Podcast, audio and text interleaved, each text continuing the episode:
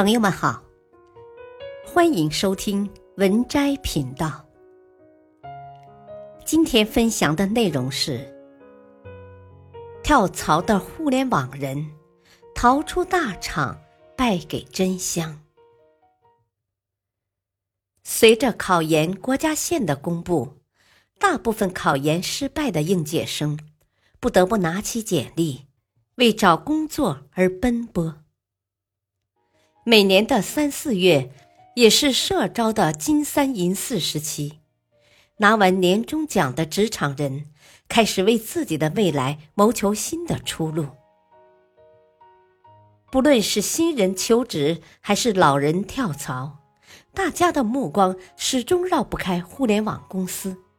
一边是诱人的高薪，一边是频出的负面新闻。九九六 ICU。三十五岁魔咒，计时如厕这些词，让很多准备给互联网行业投简历的人犹豫不决，累到昏厥。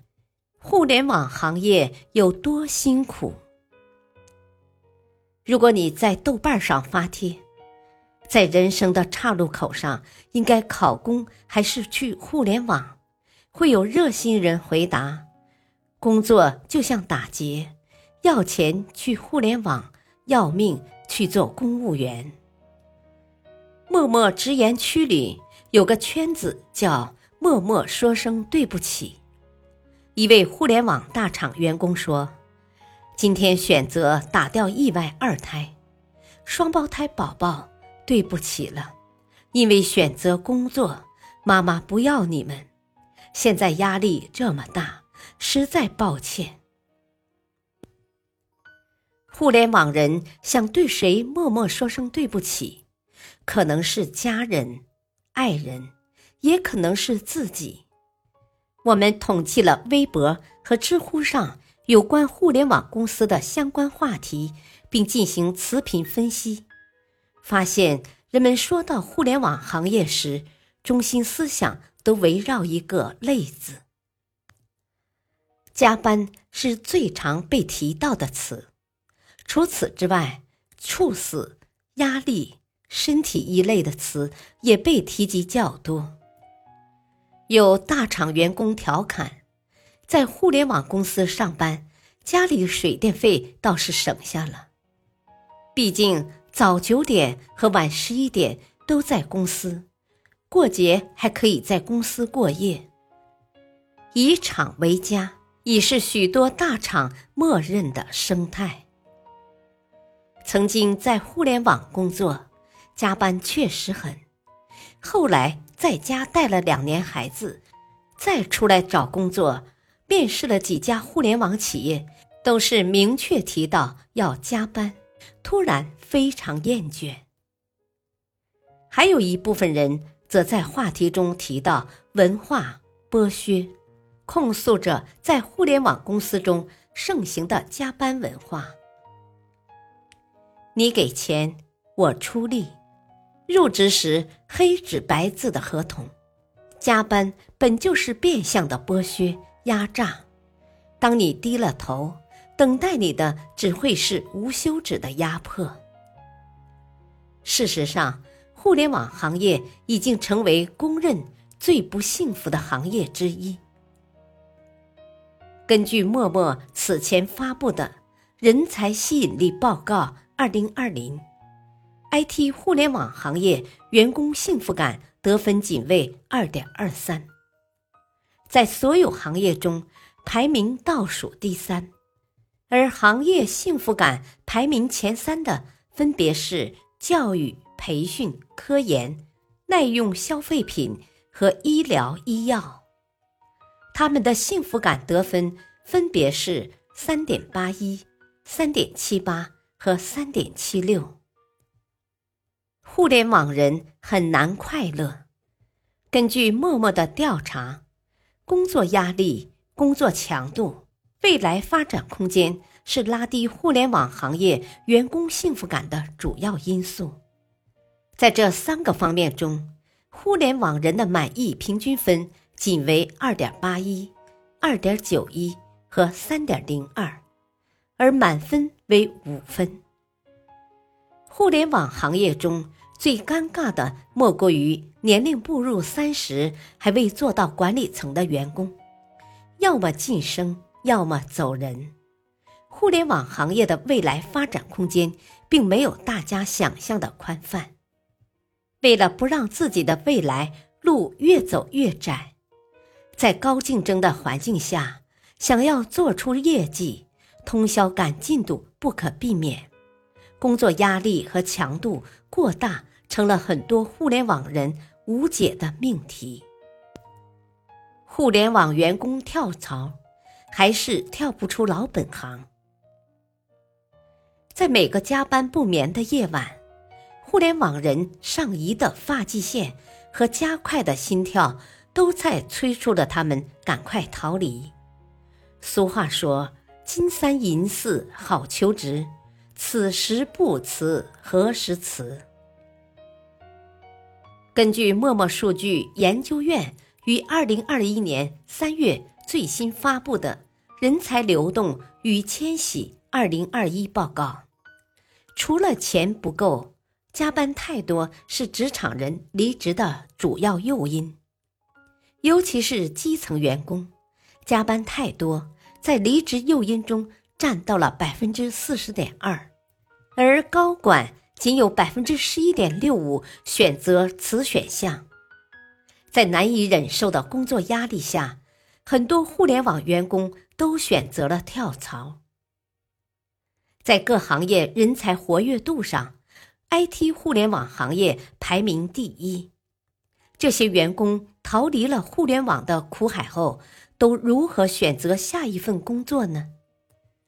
根据默默的调查，薪资收入依旧是职场人选择下一份工作时最重要的考虑因素，但也有百分之六十的人面对热爱的岗位，可以接受小幅降薪。从具体流向上看，不少互联网人将眼光放在了别的行业，金融业成了他们往外跳、实现跨行就业的最佳去处。教育培训和文化传媒业则是仅次于金融业的跨行备选。同时，在转行去金融业的前互联网员工中，跳槽后。职业流向前三分别是信贷业务、保险代理人、顾问、经纪人和销售，只有少部分人选择了人力资源、技术研发和运营等岗位。然而，更多的互联网人还是逃不了真香定律。说是跳槽，其实只是从一个互联网公司到另一个互联网公司。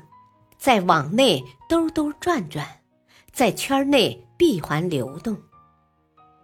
尤其是在国内领头的互联网公司，大厂间员工相互跳槽已是常态。陌陌的调查数据显示，二零二一年，百度依然同往年一样，是其他公司员工的主要来源。字节跳动也加入了百度的行列。成为新的员工跳槽大户，同时，其他大厂跳槽的员工也都争着进字节跳动和快手。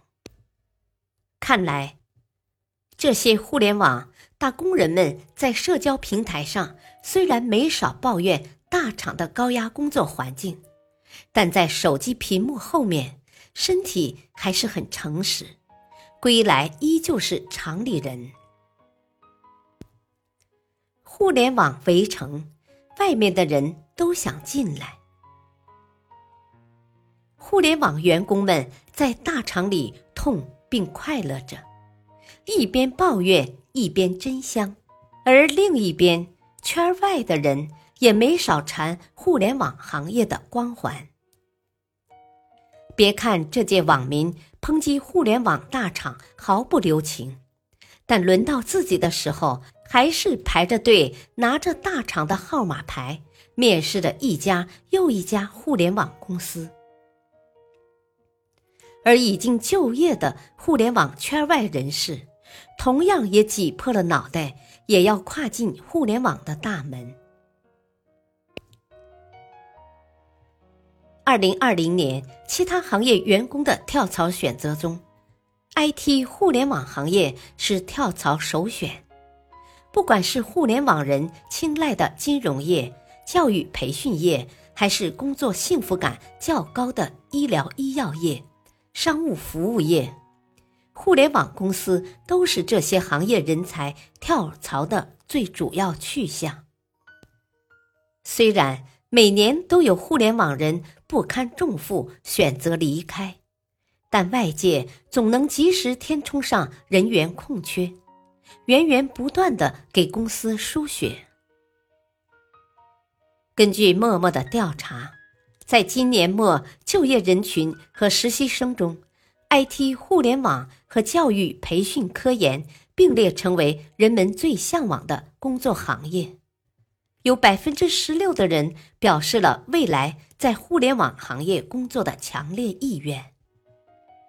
排在这份未正式入职人群最向往的工作行业榜单末尾的，是耐用消费品、汽车制造、维修、零配件、交通、物流、仓储等行业，有意向人数仅占百分之一，远比不上想去互联网的人多。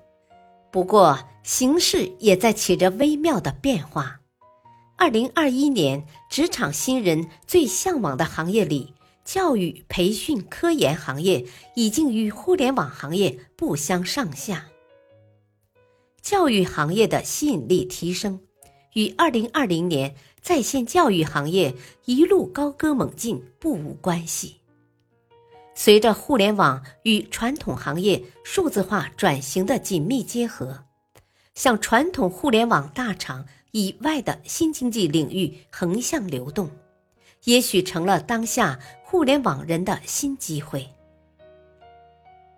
根据陌陌人才流动大数据显示，在新经济领域中，纯互联网、电子商务和新生活服务最吸引人才，随后是新教育培训、企业服务等。吸引人才量级排名前二十的新经济公司，大部分还是互联网公司，其中也有一些以互联网为基础，与传统的线下领域结合，提供新型服务。具体来看，传统的互联网巨头百度、腾讯、阿里巴巴依旧在二零二零年吸纳人才总量排行榜内。阿里巴巴守住了前三的位置，腾讯排名第四，也较为靠前，而百度排名滑落较多，被字节跳动、快手、美团、跟谁学、滴滴、拼多多等取而代之。而跟随学、猿辅导这样的在线教育公司，贝壳这样居住服务公司。也在二零二零年成为了人才吸纳大户。说到底，互联网行业能吸引这么多的人才，还是因为薪资高、福利好。根据国家统计局，从二零一六年开始，信息传输、软件和信息技术服务业的薪资水准便超过金融业。成为全分类中薪资最高的行业。二零一九年的平均薪资更是达到了十六万一千三百五十二元。以某大厂允诺普通程序员的薪水为例，一年十六薪，一薪两万到四万，其中还不包括年终奖、全勤奖、股票期权等额外收入。在不错的薪资下，谁能逃得过真香定律呢？没有人真的想加班，但最残酷的现实是，九九六的行业不止互联网，还有很多行业多劳低薪，却从未得到互联网行业一样的关注和热度。就算是看似安逸的公务员，很多时候也会抱怨，基本天天加班，没有加班费，但是又没有勇气辞职。早知道去企业工作了。当加班成为社会常态时，人们无奈的不得不把眼光聚焦在赚更多钱的互联网行业上，并安慰自己都是拿命换钱，不如趁年轻多赚一点。在大厂有这样一个传说：二十八岁实现财富自由。到东京去赏风花雪月，每个人都希望成为幸运的锦鲤。二十八岁后，做一个把工作打趴在地的猛士。于是，互联网行业就抓住一大批怀有如此念想的人，把他们全部卷了进来。虽然没有人能永远年轻。但互联网公司从来不缺年轻人。互联网行业成了当代最大的一座围城，圈内人难以逃离，圈外人向往、迷恋，挤破了头也想进来。